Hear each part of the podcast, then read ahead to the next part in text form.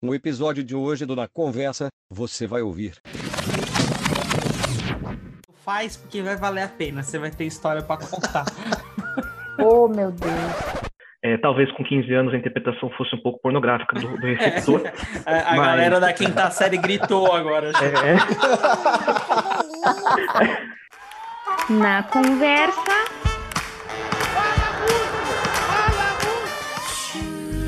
Com Bruno Pinta.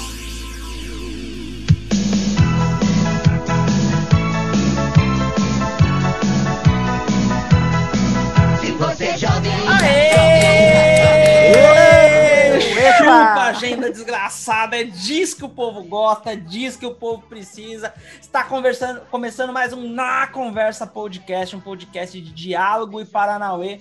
Eu sou Bruno Pinto, psicólogo das ruas, e se eu soubesse que virar adulto seria só pagar boleto e fazer dieta, eu teria fugido para a terra do nunca. Olá, eu sou Daniel Show, pode me chamar de Show, que é meu sobrenome, e para mim nada é tão definitivo quanto parece. Nossa, pegou pesadaço agora, já fiquei agora super pensativo. arrepiado, né? Arrepiado. Fala galera, eu sou o Guilherme Parra. Depois das palavras do Daniel aí, cara, eu sinto muito. E porra, tinha que ter um telefone aqui para atrapalhar a gravação, né? Brincadeira essas horas.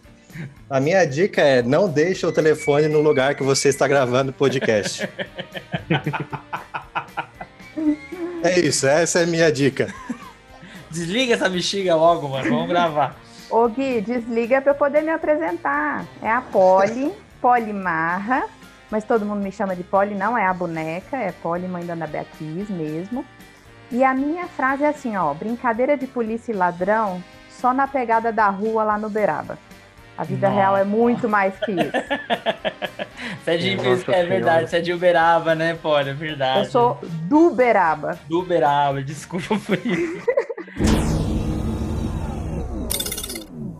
Ao contrário de muitos que diriam para o seu eu ser mais paciente, esforçado e outras qualidades primorosas que protejam aparentemente o futuro, eu diria a ele que a vida não possui um caminho certo nem perfeito e que você deveria viver mais o agora ao invés de tanto se preocupar com amanhã. Eu diria a mim mesmo que o mundo não vai acabar se você descansar por um dia, ir ao cinema, ficar um tempo parado sem fazer absolutamente nada. Eu diria inclusive para viver mais, deixar que o destino flua normalmente e se você forçar demais as coisas, por mais longe que chegue, você sempre vai sentir algo estranho lá no fundo do peito. Vai sentir que deixou de fazer alguma coisa, que não se encaixa em alguma parte do seu mundo. Aí você percebe que deixou de vivenciar grandes experiências por tanto se preocupar com o futuro. Então, estude menos, brinque mais, seja criança enquanto criança, Tenha medo do escuro e não se preocupe com as dores da alma. Elas passam e você as esquecerás. Eu diria ao meu eu mais novo: seja novo, seja sempre esse novo que és. Do contrário, tornarás este velho que vos fala, e posso não ser aquilo que desejas. Desculpe o transtorno, mas precisamos falar sobre Quais conselhos você daria para o seu eu mais novo? Oh, oh, gente, eu queria muito desabafar que esse episódio vai ser de chorar para mim, porque eu, eu queria saber de vocês em que momento que vocês perceberam que vocês tinham se tornado adulto e vocês começaram a olhar para o passado dizendo assim, porra, na minha época. E, ó, eu vou falar por que, que eu tô falando isso. Eu tô vivendo uma fase que eu tô vendo algumas crianças que eu literalmente vi na barriga das mães e agora, tipo, o moleque tá prestando vestibular, velho. E eu olho, eu falo assim, mano, não é, não é possível que as crianças do, que nasceram em 2000 já têm 20 anos, cara. Eu tô muito perdido com isso. Em que momento que vocês viraram a chave? Assim, a Polly, a Polly é mãe, né? Não sei se foi nesse momento e tal, mas onde foi isso pra vocês? Um, para mim foi antes, Pinta, porque eu, eu fui tia aos nove anos de idade. Então você imagina o que, que é aos nove anos alguém te chamar de tia. Você se toca rapidinho que você vai envelhecer mais rápido do que todo mundo da família, né? Básico. Bem básico. Ô, Polly, e quando a galera começa a te chamar de senhora?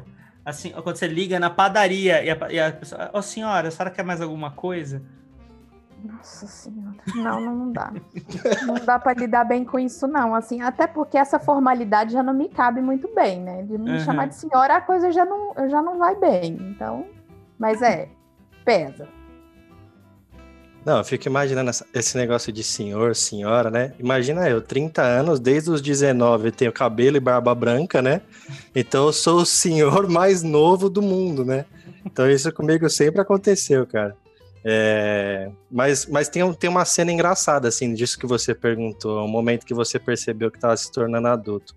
É, eu vou te falar que um, eu, eu lembro muito bem desse dia, um dia que eu tava, eu tava trabalhando, tal, entrei no banheiro e eu olhei no espelho eu tava vestido de social assim, eu olhei e falei assim, meu, será que as pessoas me enxergam hoje como um adolescente ou como um adulto? Então, eu conheço o Bruno há muito tempo, né? Desde os 17 anos eu já trabalho. Comecei como boy. Eu acho que mais ou menos quando eu tinha uns 19 ou 20, que você tá naquela fase meio de transição mesmo, Uhum. eu olhei pro espelho e falei assim, pô, será que as pessoas me enxergam hoje como um adulto ou como o menino que entrou aqui com, com 17 anos? Foi bem emblemático isso pra mim, essa cena do espelho. E essa fase é uma fase muito chata, que você quer provar para o mundo que você é adulto, mas as pessoas ainda te enxergam com a primeira imagem que ela tinha de você, como office boy e a pessoa que tá começando a carreira. né? É meio embaçada essa época, mesmo. Passei por isso também. Demora, Ai, gente, né, para as pessoas verem você diferente, né? Uhum. Foram muito profundos. É, é, para mim foi uma coisa muito mais besta. Pra mim foi no cinema. A hora que eu reparei que eu me incomodava com, com o barulho dos outros, com gente fazendo bagunça, a- ali pra mim foi um choque. Eu falei assim, minha nossa senhora, é, foi uma mudança na minha vida. Porque é, é engraçado, né? A, a gente, a gente ter símbolos e ritos de velho é uma coisa que, né, pô, o Guilherme acabou de falar, começou a trabalhar muito cedo, pode, é, sendo tia é, com, com nove anos, né? É, são, são, são símbolos de, de uma velhice que chegou muito rápido, né? Agora, quando você mesmo olha pra você e fala assim, virei o que eu mais temia, né? É, aí dói muito. Eu, eu lembro esses dias pra mim, alguém mandou e eu fiquei de cara, né? Eu lembro quando era criança, via Harry Potter, eu não entendia, né, o Snape. Né? É, E na época a gente não sabia do arco que ia ser, né, em Harry Potter, Sim. o Snape, né? Era aquela coisa velho e rabugento. Lula Molusco, por exemplo, Bob Esponja, né? Exato. Sempre. E de repente eu vi ele falar assim: hum, eu, eu entendi. Ah, faz sentido. Não Acho é? que ele tinha razão desde o Eu, eu, eu acho que no final do dia o Harry era um mimado. O Harry era um bostinha. Quem tava certo? O Snape. Daí eu vi ele fazer assim: hum, acho, acho que o jogo virou, né? E daí pra mim foi, foi um alerta aí de idade. Não tem nada a ver com. Ô, eu achei, eu achei a deles muito mais maduros do que os meus. Eu achei muito legal esse exemplo, porque eu comecei a fazer faculdade muito novo também. Eu tinha 17 anos, cara. Então eu voltava no metrô fazendo uma bagunça com a galera da faculdade. Assim, a galera levava violão, a gente tocava violão, fazia serenata para as meninas que estavam sentadas no metrô. Cara, era Uhum. uma bagunça, uma zona, assim. Aí, recentemente, antes da pandemia, eu ando, eu ando muito de metrô. Eu sou um paulista da raiz, assim, da gema. E eu tava com a minha esposa, e aí tinha uma molecada show nesse mesmo estilo, fazendo bagunça, gritando, cantando tal, não sei o quê. Aí eu olhei pra cara da minha esposa, mano, eu não acredito que eu já fui essas pessoas. Então, se eu pudesse dar um conselho pro meu eu mais novo, assim, não faça bagunça no metrô, porque as pessoas não gostam, cara. É sério. E eu fiquei olhando e falei, que, que vergonha, cara. Sabe vergonha do meu passado, assim? Mas você sabe que dá pra fazer o contrário? Uma, uma- um conselho que o jovem pode dar pro velho é não tente chamar atenção no jovem. Quer ver uma merda que você pode fazer isso, né? Você, você virar e falar assim, dá, dá, pra você, é, dá pra você respeitar as pessoas que trabalharam o dia todo? Ah, tá nervosinho! Olha lá o tio ali, tio tá puto!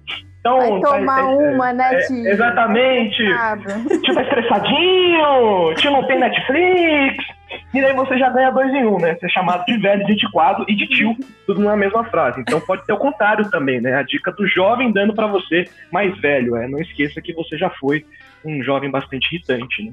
Eu, eu Nossa, o trabalhei- tio é marcante, né? O tio é marcante, cara. Quando vem algum, alguma criancinha cutucar você e falar assim, ô tio, você consegue ver pra mim aquele negócio ali? Vixe, você falou, fiquei velho mesmo, já era. Você chuta a criança, é a primeira coisa que você faz. Você dá um né? na chamar, é. Exatamente. Cara, o tio é emblemático até na pu- publicidade, não lembra a propaganda do Suquita? O tio da Suquita lá? O tio da. Suquita. O show não sabe, pode. Ele era muito criança nessa Ah. época, ele não, não vai saber o que, que era. Aí é um conselho que eu- poderia ter dado para eu mais velho. Grave as propagandas para você poder pegar as referências daqui a alguns anos. Você sabe que eu, eu trabalhei na mesma empresa que a Poli e o Gui, e acho que quase toda empresa faz isso, show. Não sei se é onde você trabalha também faz, mas tipo, dia das crianças, semana da criança, tá liberado levar as crianças pro Pra departamento. quê? Né? Eu tenho uma pergunta pros RH. Pra quê? Mano, eu É? fugia dessa época. Eu fugia, ia pra biblioteca trabalhar, arrumava uma sala. Sabe por quê, show? Lá onde a gente trabalhava antigamente, não sei se ainda tem, tinha umas bolas de pilates no meio do departamento. Você imagina um monte de criança pegando essas bolas de pilates e chutando dentro do departamento enquanto você quer fazer uma reunião, mano. Quando você tem que criar alguma coisa, brother. Era, era assim. Eu falei assim, eu, um conselho que eu daria pro meu eu mais novo é trabalhe numa empresa que você não tem a semana da criança. Mano, você tá reclamando disso e eu, e eu que era o Papai Noel das crianças. Então, o Rodrigão, ele ligava no meu telefone e falava assim, ó, o Papai Noel que tá falando aqui. E eu falava com 740 crianças falando que era Papai Noel.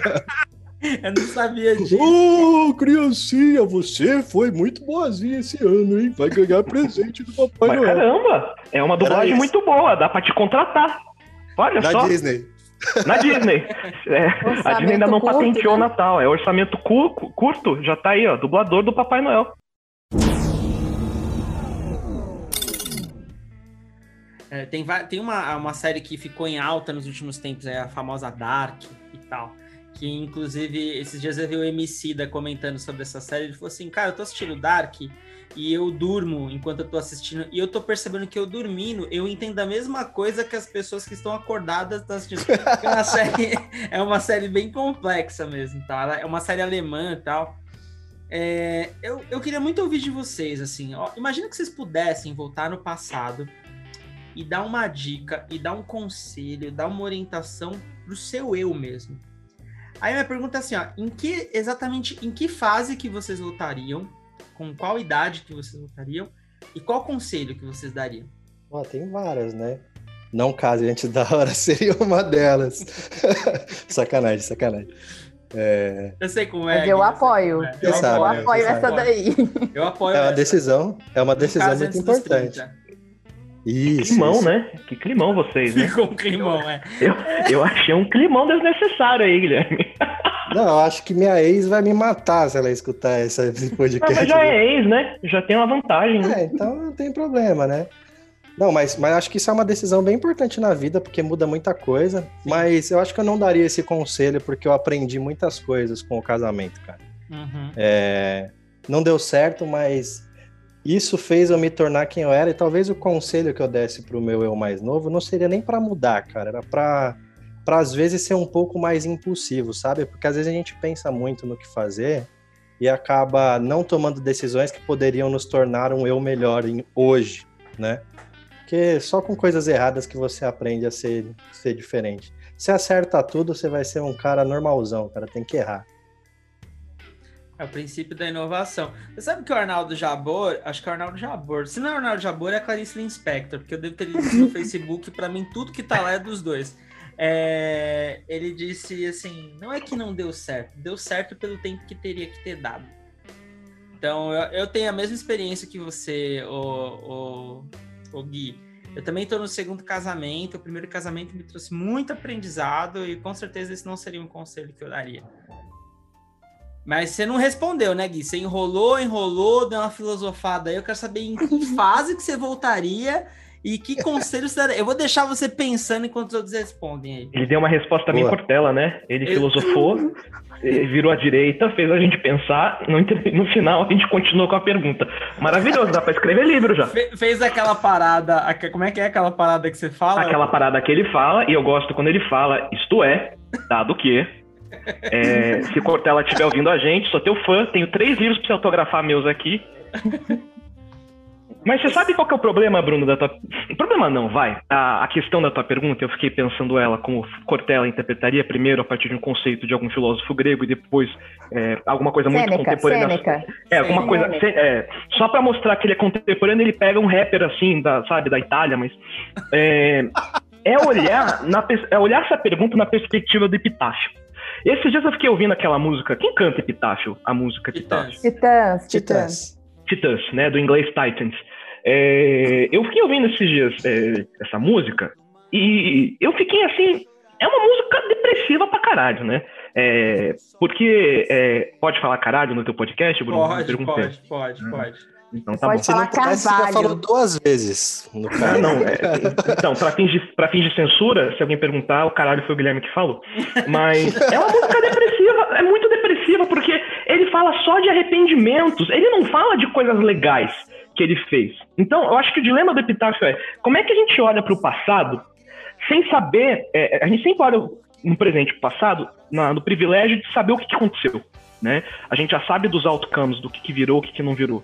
Agora, poder voltar no passado não tendo esse privilégio de saber o que, que vai, o que vai acontecer no futuro, eu acho que é a grande pegadinha, né? Porque eu penso assim, se eu voltasse em qualquer momento, se agora assim, pum, mentalizei, aparece o show do futuro aqui e fala assim, show, eu já imagino velho no futuro, né? Então, show, não faça isso, ou faça isso, eu vou olhar e, e- e- e eu, não, eu, não, eu não acho que eu conseguiria levar a sério esse conselho.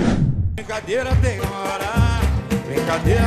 Brincadeira tem hora. Porque eu acho que uma palavra que me vem com a juventude, e entenda a juventude o que você quiser, é uma arrogância de, de conhecimento. Né? A gente acha que a gente sabe né? o, que, o que vai dar certo, a gente acha que a gente sabe o melhor pra gente, a gente acha. A gente acha muita coisa. Né?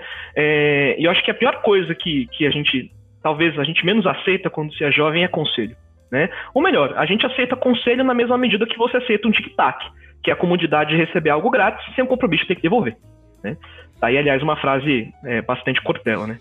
É, e, e, e eu fico pensando, talvez, que. Eu não sei se teria utilidade prática, né? Eu, po- eu, ter, eu conseguir voltar e dar algum tipo de conselho. Porque eu acho que a primeira reação minha, jovem, seria recusar esse conselho ou virar e falar assim, né? é, tudo bem, eu não vou cometer os seus erros, né? é, que, que você cometeu na sua trajetória. Então, eu acho que não seria se seria um conselho, se eu pudesse voltar no passado, né, a lá Hollywood, mas eu acho que eu, eu daria um abraço naquele coreano. É, um abraço muito profundo, um abraço sem dizer nada. E quantos anos É, tem esse e eu sei até. Ah, um 15 anos. abraço? 15. 15 anos em Curitiba. É, afinal de contas, metade das histórias depressivas tem que acontecer em Curitiba. Se não, é, se não, se não em Curitiba, em Brasília. São dois lugares que são depressivos por natureza. É, Renato Russo, acho que concordava com você. É, É. Renato Russo e, e vários outros, né? É, e eu diria que, talvez não seja o conselho, mas eu diria que é, não só nada é definitivo, como é, uma, hora, uma hora o que for pra dar, vai dar, sabe? É, talvez com 15 anos a interpretação fosse um pouco pornográfica do, do receptor. A, a Mas- galera da quinta série gritou agora, achou. Hum, que delícia. É, exatamente. Mas eu acho que tem um pouco disso, sabe? É complexo, né? Porque faz a gente pensar de um privilégio de saber as coisas que deram certo, né? Então eu, eu fico com um pouco disso na cabeça, mas acho que seria é- é- esse é o recorte, sabe? De virar e falar assim, mais reconfortar de que tudo tem um caminho, de que tudo é, vai, vai acontecer, é, do que efetivamente virar e falar assim, ó, faça isso ou não faça aquilo. Porque eu acho que você falou uma coisa, alguém falou uma coisa de preocupar com o futuro, né? E eu volto em Harry Potter, esse clássico da literatura moderna, né? É, são só as fontes de conhecimento do jovem contemporâneo, né? Harry Potter é, e, e a- Crepúsculo. E do é, afinal, de, afinal de contas, né, quem estudou com Barça, né, hoje em dia a nossa Barça é, é Harry Potter, né? É, ela fala, muito interessante, acho que no primeiro livro, no segundo livro, whatever, ela fala, né, que não adianta nada você ficar com a cabeça só nos sonhos e esquecer de viver. Então, eu conecto com isso. Uhum. É. Na linha aí do abraço, eu acho que ali por volta de uns 7, 8 anos, talvez, ali na, na fase da alfabetização, aquelas aquela fase difícil ali, difícil para mim, né? Não, não necessariamente foi difícil para todo mundo.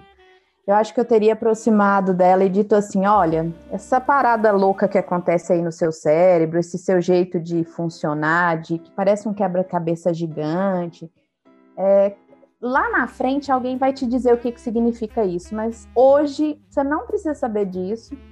Você tem todo o potencial dentro de você para fazer disso daí uma, uma história para contar quando você tiver 37 anos no podcast do Pinta. é, mas vai dar tudo certo, do jeito que tiver que dar. E talvez hoje, com seus 7, 8, 9 anos, se você descobrir o que, que é, vai limitar tanto o seu potencial de aprendizado e de criatividade que acho que nem é bom que você fique sabendo. Tem um nome para isso, mas lá na frente você vai saber e toca uhum. a vida aí que vai dar tudo certo. Uhum. Eu, eu, eu não consigo ser tão profundo igual vocês, não, sabia? Eu, eu só fico pensando nas paradas muito práticas, assim. É, então, eu falaria, eu voltaria para o Bruno de 10 anos e falar assim: Bruno, não vai na casa do Paulinho, porque você vai sofrer um acidente que vai te tirar do skate por 17 anos. Então abre um parênteses aí, era para eu ser campeão, sei lá o que, de skate, e esse acidente me tirou das pistas, então eu falaria, Bruno, não vai na casa do Paulinho hoje, fica quietinho aqui. Aí você que assistiu o Dark deve estar tá pensando, ah, mas aí você ia cair em outro lugar e ia acontecer a mesma coisa. Não é essa a questão, eu só quero saber qual conselho eu daria, não vai na casa do Paulinho. Eu falaria também o seguinte pro Bruno de 10 anos, usar menos boné, que eu acho que eu usei muito boné, isso corroborou com a minha careca, entendeu? E eu sabia que isso ia chegar no cabelo, que em algum é... momento voltar no passado ia falar de cabelo, eu tinha é... certeza. E eu vou mudar isso no futuro, viu, show? Você vai ver logo, logo. e aí, a grande questão também, eu acho que eu daria algumas dicas pro Bruno, que é um pouco perto do que você falou agora, o Poli. É, eu descobri com 35 anos que eu tenho um transtorno de déficit de atenção e hiperatividade, o famoso TDAH. E eu, eu só vim entender com 35 anos por que, que eu aprendo as coisas do jeito que eu aprendo e por que, que eu faço as coisas do jeito que eu faço. E lá atrás eu não tinha, acho que, estrutura para pedir ajuda e nem para entender nada disso. Então, pegando um pouco do que você disse, Polly, do que o show disse, eu daria um abraço no Bruno de 7, 8 anos, mais ou menos, que quando esses sintomas começaram a aparecer, e falava, mano, fique em paz, velho. Você vai conhecer uma galera gente boa no futuro. Você vai conseguir trabalhar, você vai conseguir estudar, você vai ter cachorro. Tá tudo bem. Você só, você só aprende de um jeito diferente. Eu daria o abraço nesse sentido, saca? Então eu falaria, eu falaria essas coisas. E eu decorei, decoraria umas piadas prontas, assim, também, para falar na hora certa, assim. Eu acho que eu daria essas dicas. Eu daria umas anotações do ano, do dia, com a piada, e entregava na mão do Bruno com 10 noções. Em tal data, você vai usar isso aqui, ó. Em tal data, eu já ia ter tudo pronto. Preparar as tiradas. Exatamente. É isso Script pronto para a vida em piadas. Exatamente. Eu ia fazer muito disso, certeza. Isso sou eu. Mas você sabe que antes do, do Gui, é, do Gui falar aí, é, que ele tá com uma cara de quem, de quem acha que passou, sabe? Esqueceram da, da. Mas você sabe o que eu achei legal? Que a, até agora, o que nós três dissemos de formas diferentes é mais ou menos assim, ó, ver se faz sentido. É, filho, migão, você não tá vendo o todo hoje, e você não precisa ver o todo hoje, mas relaxa, que a hora que você começar a ver o todo, você vai ficar em paz. Mas hoje, você não precisa ver o todo. E você não está vendo o todo, mas confia, o todo é maravilhoso. Segura aqui um pouco. Eu acho que é, as três falas aí de Poli, de, de Bruno, em três geografias diferentes, é, acho que tem um pouco disso, né? Cara, sabe um negócio que eu tava pensando aqui agora, com tudo isso que vocês estão falando? É... Não sei, Gui, conta. Eu, eu, eu pensei, eu, pensei, muito, eu pensei muito na, na minha irmã, assim, porque a gente tem uma diferença grande de idade, né? Então, por mais que eu não pudesse dar esse conselho pro para esse Gui, agora ficou simbólico a questão do abraço. Acho que eu daria um abraço no Gui de uns 23, 24 anos por aí, para dar um chacoalhão nele tomar as decisões que ele tomou com 27, 28 em relação a profissional, em relação a pessoal, relacionamentos, né? Que é assim, cara, bota a sua cara a tapa e faz alguma coisa. Não deixa a sua vida seguindo o Zeca Pagodinho, né? Que é deixa uhum. a vida me levar faz alguma coisa. E tiveram que algumas coisas acontecerem para eu nortear minha carreira para fazer o que eu gosto e etc. né? E hoje tá dando tudo certo. Então, poxa, eu queria ser o cara de 30 com 24, 25, sabe? Uhum. Que eu acho que nos 30 ele já estaria mais maduro ainda e com mais experiência. Acho que minha, minha dica seria mais para esse lado profissional, que hoje eu, eu acredito que eu tenha me encontrado. Mas eu fico muito grato por a gente ter essa conversa e eu ter a oportunidade de dar essas dicas para minha irmã. A gente tem uma diferença de quase 15 anos de idade, né? Então eu tenho 30, ela tem 18. Então, Uhum. pô, dá pra ajudar pra caramba. E às vezes a gente tem uns bate-papos assim de, pô, vai com calma, é, avalia isso. E, e muito baseado em, um, em um, um livro que eu li, eu não sei se todo mundo conhece um livro que chama Vai Lá e Faz, que é do Thiago Matos. Thiago Matos. Tem um exemplo muito bacana no livro dele, que é o que eu, que eu mais levei desse livro, que ele fala sobre as pessoas inovadoras, é, como os pais conduzem esses filhos, né? Então ele faz uma metáfora com o equilibrista. Ele fala que tem pais que são a barra do equilibrista, né? Que, que ele segurando aquela barra, ele vai seguir aquela linha reta até o final. Ou seja, são os pais que decidem pelos filhos o futuro deles. E os pais que são rede, a rede do equilibrista nada mais é do que a segurança se ele tomar, se ele tiver algum erro, né? Então ele Hum. errou, caiu, beleza, ele simplesmente vai subir a escada sozinho e vai tentar fazer aquilo de novo. Então, eu acho que, o, que além desse abraço que eu daria no, nos, dos 23, 24 anos para tomar algumas decisões de carreiras diferentes, é que eu também me inspirasse mais em decisões próprias e fosse um pouquinho mais de rede, sabe? Tomar um pouquinho mais de risco ao invés de seguir aquela linha que você acha que já está traçada na sua cabeça. Ô, gente, e, e assim, ó, qual que é a cagada mais engraçada, mais divertida, o erro mais da hora que vocês cometeram? Que você, se você pudesse voltar lá atrás e falar assim, meu, faz porque vai valer a pena, você vai ter história pra contar. Oh, meu Deus. O Gui abriu o tópico dos pais, depois a gente volta nele, porque quando você vira mãe, você aprende cada bagulho que você fala, gente, volta lá e conta que esses dois aí não sabem a metade do que estão fazendo. Então, depois a gente pode Sabe abrir. tem uma esse tópico. máxima, Polly, que eu adoro, que é você só aprende a ser filho depois que você se torna pai e mãe. É, porque a criança. é, Outro dia a Maria Homem usou a seguinte expressão, né? Uma psicanalista. Ela falou que filhos é um mergulho não autorizado em si mesmo. E é a mais pura verdade. Eu lido com a Ana Beatriz hoje, eu olho pra trás e falo, minha nossa senhora. Mas a Ana Beatriz não é fácil, não é só dar comida pra ela, Polly.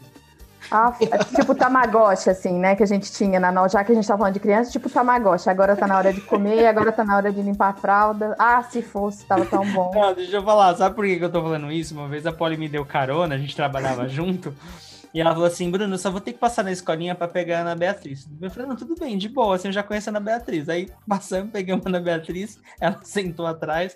E aí, Ana Beatriz, tudo bem? Como é que tá? Como é que foi a escola? Foi tudo bem. O que foi mais legal na escola? Ah, teve lanchinho.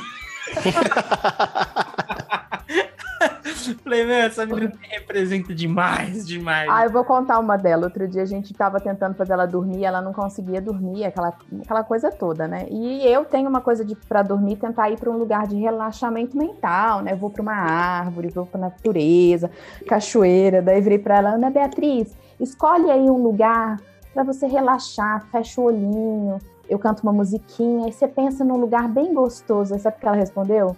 Uma loja de doces. é bem isso, Ana Beatriz. É, mas você falou das cagadas, das merdas que a gente fez e vai virar história. Uma coisa que eu aprendi aí, né, no meu começo profissional, era muito jovem, muito sem noção até, assim. A galera me confundia com a estagiária e eu já era responsável por umas coisas muito grandes, enfim. E eu chegava nos lugares, eu não tinha preocupação de saber quem eram os boss, assim, sabe? Quem eram os chefes. Eu chegava né, e fazia amigos e trocava e trabalhava e tal. E eu, assim, eu já pus o dono da empresa para fora da reunião porque a minha reserva da sala era minha. Eu já, perdi, eu já perguntei pro outro chefe da empresa se ele estava perdido na reunião porque ele não sabia o que ele estava fazendo lá. Então, assim, coisas que E tá viva. tô viva, tô empregada, não sei até quando, mas sigo aí trabalhando, entendeu? É, Essa falta acho- de noção de autoridade acho que é uma coisa que. Mas eu acho isso tão bonito, Polly. Eu acho isso tão bonito porque é, traz um pouco da, da nossa essência pra palma da mão, assim, sabe? Tipo, ó, eu- esse aqui sou eu. É assim que eu funciono e tal. Acho que próximo disso que você tá falando, uma grande cagada, e, e sempre de um prisma da sociedade, da onde a gente tá, né? Não necessariamente. Total. Se eu pudesse voltar no tempo, eu faria a cagada de ter saído da empresa que eu trabalhava, de 17 anos e tal. Tava numa fase super legal, um monte de coisa acontecendo, e fui para um lugar onde eu fiquei nove meses e, puta, odiei trabalhar nesse lugar, não gostei. Mas eu cometeria esse erro, essa cagada, justamente por causa das pessoas que eu conheci lá.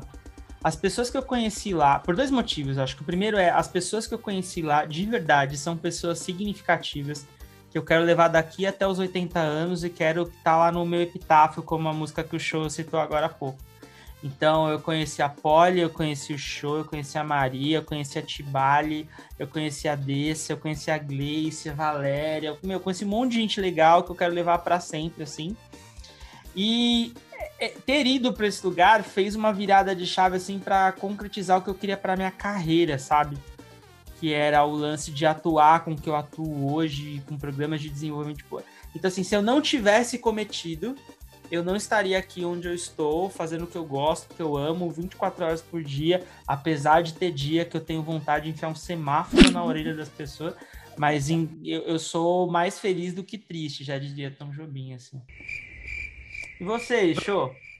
Mano, vocês, vocês foram para um nível aí. O Guilherme começou citando o livro, autor, é, a Polly com. É, como é que é? Uma, uma psicanalista. Minha nossa senhora, subiram o nível aí da conversa. Eu tava aqui agora procurando referência bibliográfica para citar. É. Você tá com a turma da Mônica.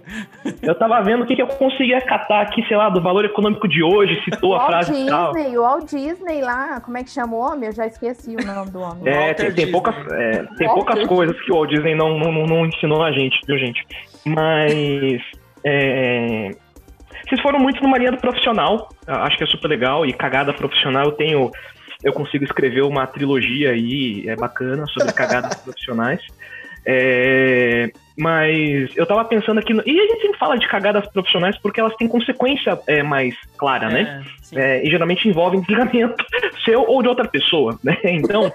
ou de ambos. Ou de ambos. É, mas eu tava pensando aqui numa cagada pessoal, e falar de cagada pessoal é muito difícil, né?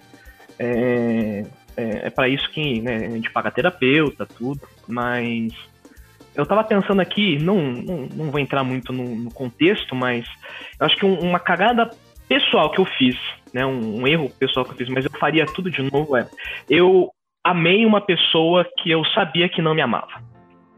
É, e eu acho Por que, que, que a gente faz isso, show? Me fala. Por que, que a gente faz isso, mano? Eu já fiz. Ah, Bruno, é, é, como, é como diria o Walt Disney, porque a gente é burro, né?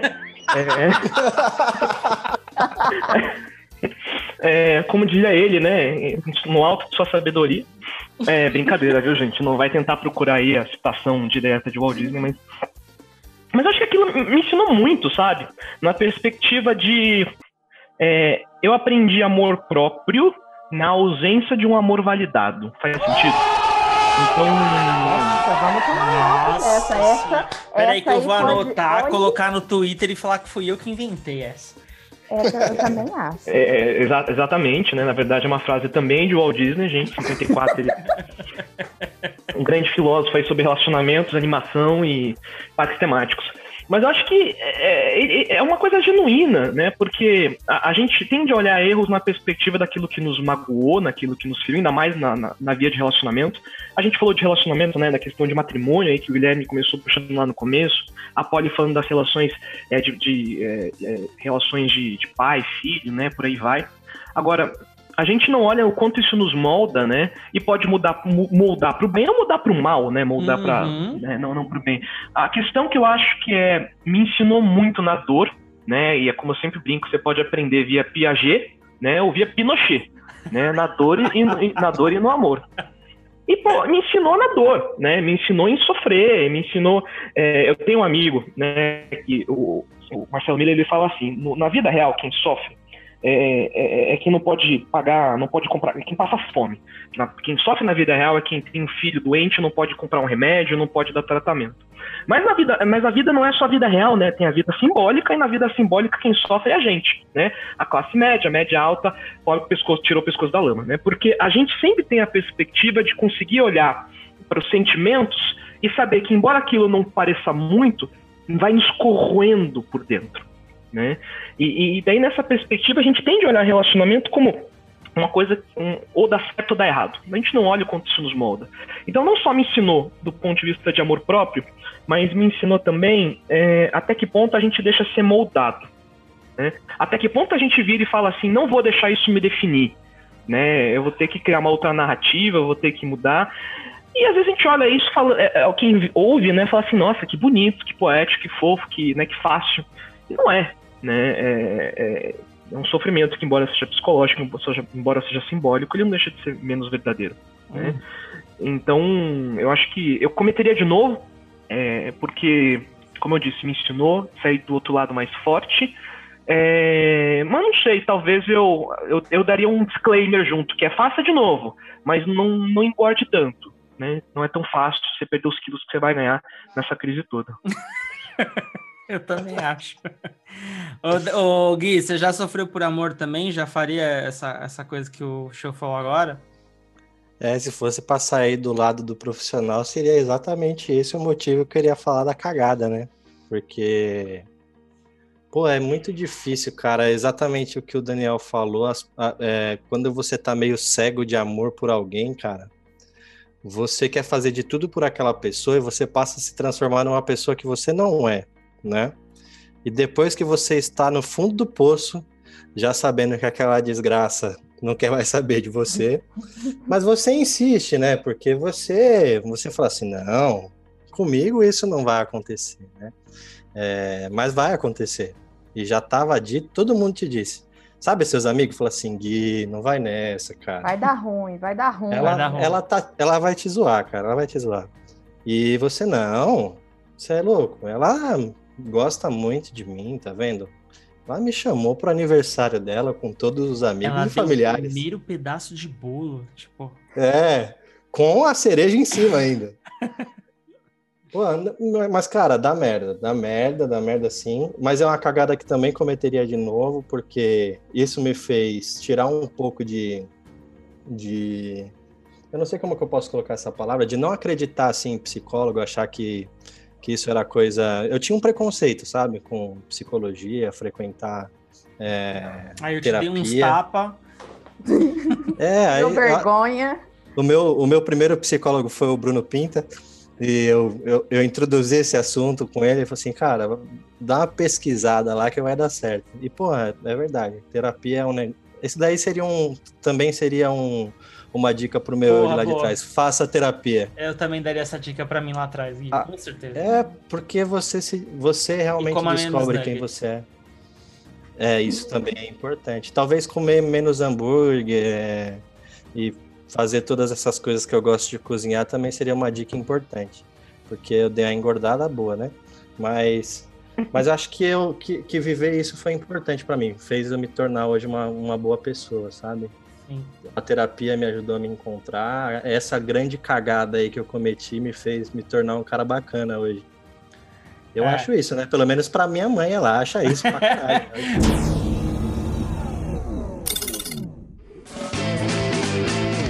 Eu esqueci, eu esqueci de falar, mas esse podcast a gente ia ter convidados mais que especiais além de vocês. Estou recebendo aqui Marília Gabriela. Marília Gabriela, muito obrigado de você estar no meu podcast. É um prazer enorme ter você aqui. É, E eu queria que você me ajudasse a fazer um bate-bola, jogo rápido. É possível, Marília? Olha, muito obrigado, Bruno. Eu amo É. a Marília Gabriela do Guilherme. Eu gostava muito quando eu tava com o Jane. Ele, ele comprava vinhos maravilhosos. né? Peraí. Muito obrigado, Bruno Pinto. Agora descreva para mim o que você daria de dica, né, pro seu eu do futuro. Ah, eu, eu daria de dica assim, é... eu quero ficar mais tempo com os meus amigos, porque uma pandemia no passado fez com que eu visse eles menos. E eu descobri que eu sou muito dependente dos meus amigos. Poliana, em uma palavra, Eu, eu diria para mim mesmo que o tempo é finito, então sa- saiba usar muito bem e se dedicar a quem merece o, o seu tempo. Daniel, uma dica de filme maravilhoso. Eu, eu queria dizer que essa Maria Gabriela ela tá, ela tá sem coerência na ordem das perguntas, né? É, a dica de um filme maravilhoso. É, uma questão de tempo. É, eu não sei se é, é, About Time é o título original com Rachel McAdams. É com o Justin Timberlake isso aí, não? Não, né? Eu não, eu não recomendo filmes com Justin Timberlake, porque filmes com Porra, Justin Timberlake são clipes. Não são filmes. Mas eu acho que você podia falar o nome do ator de novo, porque o seu inglês está sensacional. Show repete. É o atriz, não é? A Rachel. É a atriz, Ah, é Rachel. mulher! Meu inglês tá tão bom que o gênero ficou na tradução. Mas é a Rachel McAdams, né? Essa atriz Adam. é maravilhosa, linda. Eu acho que o, o título é About Time. Fala exatamente sobre isso, né? É um, ela entra num relacionamento com, com um cara que ele tem o poder de voltar no tempo, né? E voltar, É voltar muito no tempo. esse filme. Guilherme, que dica que você daria pro seu eu no futuro daqui a uns anos? Ah, eu repetiria o faça terapia, cara. Isso aí é top. Você vai descobrir quem você realmente é e você pode se surpreender. Ou não? Ou não. Show, que dica que você daria pro seu eu no futuro? Ah, cara, uma hora acaba. Pro bem ou pro mal, tudo acaba. Polly? É, na certeza de que vai acabar, faça o que for melhor hoje com muita, com muita alma e com muito coração, assim. Hum, Então a última, pra acabar, pra gente já ir pro quadro final. O que, que vai estar escrito na lápide de vocês? Guilherme, o que, que vai estar escrito na sua lápide? Pô, sei lá. Boa, sei lá, é uma Morreu. ótima frase pra uma lápide. Morreu fazendo o que gostava. Aí o cara me encontrou no SAMU, né? Bêbado. Tá- Show, o que, que vai estar escrito na sua lápide? Finalmente, com espaço livre na agenda.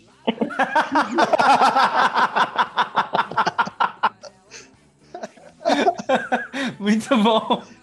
Polly, o que, que vai estar escrito na Ai. sua lápide? Eu vou copiar uma música que eu gosto muito. Tem tanta coisa nessa vida que não se deve entender. Hum. Bom, na minha vai estar escrito e dirigido por Quentin Tarantino. É isso. Ainda bem que não é. Nelson Rodrigues. É, seria melhor, talvez, né? Olha o papo de boteco aí, gente. Bom, gente, no Papo de Boteco hoje eu fiquei com vontade de indicar um monte de coisa. Vocês que já conhecem, sabem que a gente vai indicar uns negócios legais, então eu vou indicar. É, durante a quarentena eu assisti, é, e é um filme bem marcante, porque marca a minha infância e a minha adolescência com o meu primo, que é um grande amigo, é um irmão, que é a trilogia completa do filme De Volta para o Futuro. É um filme bem especial para mim, muito significativo e para mim ele é muito atual. Esses dias eu estava lendo no Omelete que estão cogitando a possibilidade de fazer um remake desse, dessa trilogia e eu já fiquei triste pra caramba porque eu acho que devia ser proibido esse tipo de coisa. E durante a conversa eu fiquei com vontade de indicar um outro filme, que é o filme Efeito Borboleta. E show, é com Ashton Kutcher esse filme, aquele homem maravilhoso também. Então, é com- esse filme Efeito Borboleta é um filme muito bom e muito significativo pela conversa que a gente teve aqui. Daniel Quinchot, diretamente de Curitiba para o mundo. O que, que você indica no Papo de Boteco hoje? É, é, posso indicar duas coisas? Quantas você quiser, mano. Ah, bacana. É, então, é, são duas séries que eu queria indicar para vocês. É, uma dessas séries é The Good Place, né? Em português é The Good Place. É uma série que está disponível aí no Netflix. E ah, uma das protagonistas é Kristen Bell, que também faz a voz de é, Princesa Anna em Frozen. Então aí sempre tem um link com a Disney, mesmo quando a série é da concorrência. Mas The Good Place é um, a premissa é muito simples. Ela morre, né? E ela vai pro Good Place, né? Pro lugar onde as pessoas do bem vão. Só que ela não pertence ao Good Place. E aí começa uma busca por entender o que, o que é ser uma pessoa mais ética, né? E a exatamente, e nas, é, nas três, quatro, acho que são três temporadas, se eu não me engano, é, ela vai discutir também a questão de finitude, existência, o que nos dá significado, o que nos dá sentido à vida, o que a gente faria com segundas chances. Então conversa muito o que a gente discutiu hoje. É, é uma série divertida, leve, é, e né, são episódios curtinhos de 22 minutos, recomendo.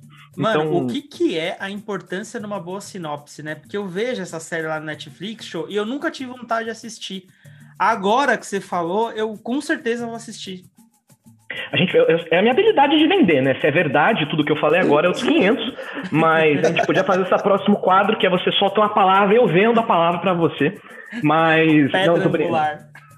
The Good Place é uma série que vale muito a pena, uma série super premiada, terminou agora há pouco tempo, atores fantásticos. E a segunda série também que eu queria indicar, essa série não está no Netflix, mas está no Disney Plus, que lançou agora aqui no Brasil, você já pode assinar né, em disneyplus.com/barra e você pode usar o código, código, código do show para ganhar desconto, tô brincando, não tô ganhando para isso.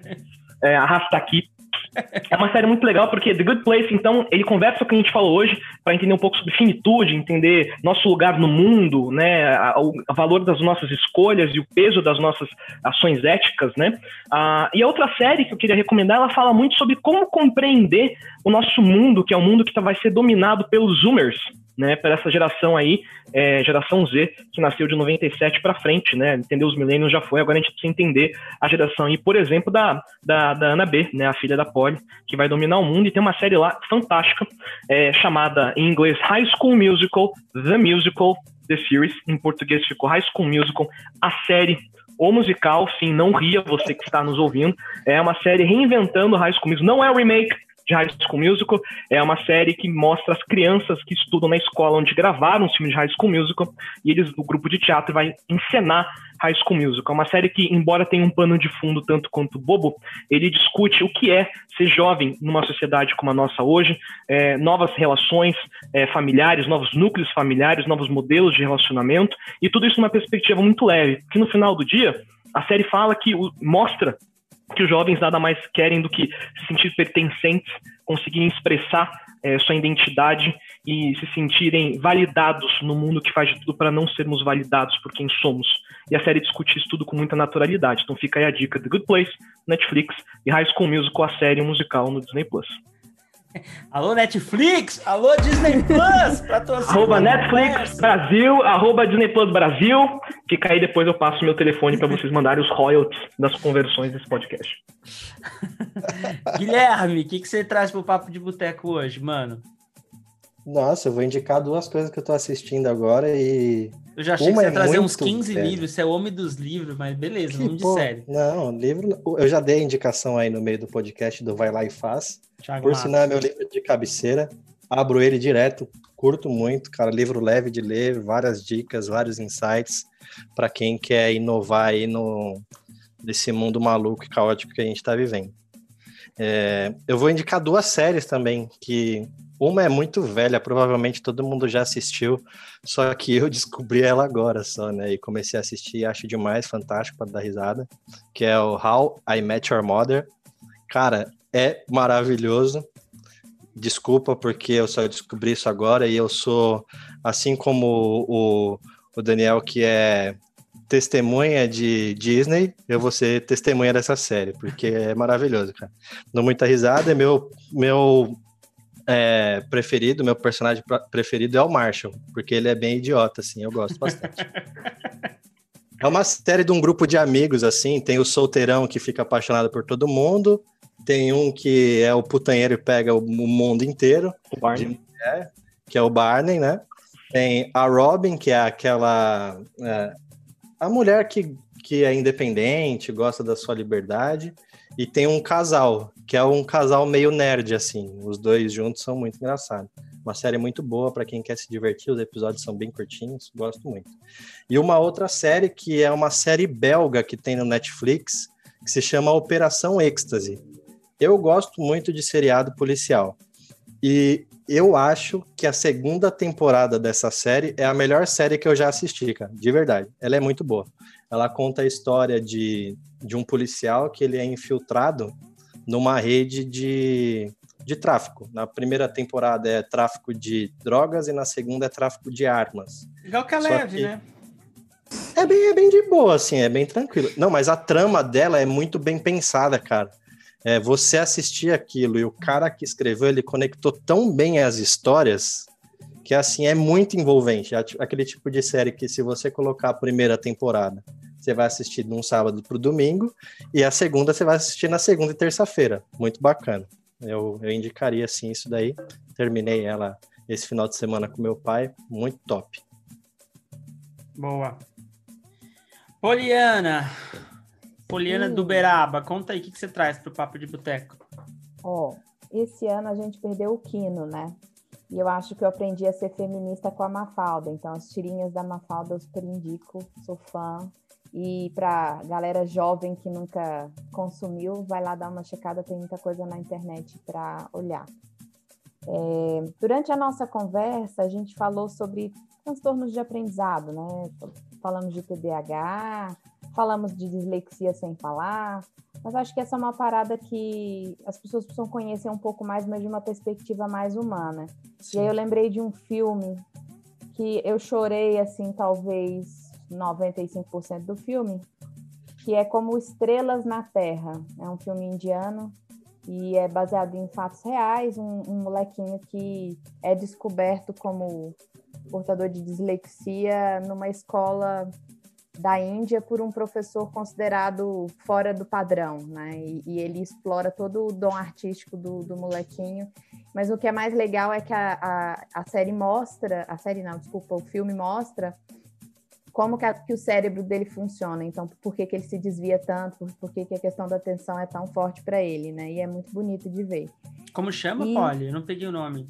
Como Estrelas na Terra tem no Netflix, também não vou ganhar o royalties aí, porque o show vendeu tão bem a parte dele que não vai ficar sobrar nada para mim, mas tá lá no Netflix.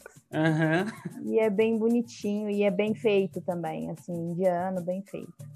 E uma outra coisa que eu queria contar, já que a gente falou de tirinhas da Mafalda, eu agora estou bem ligada no, no Instagram que eu gosto muito, que é uma uma, eu não- é uma artista, né, na, na linha da arte moderna, ela, ela faz umas postagens com umas, umas colagens assim, bem legal, que chama The Pink Lemonade. E acho que tem umas paradas meio psicodélicas, umas coisas, umas visões meio divertidas, assim, que eu gosto muito de ficar viajando na maionese e refletindo em cima daquilo. E é isso. Beleza, Brasil. Mais uma vez, muito obrigado. Na conversa,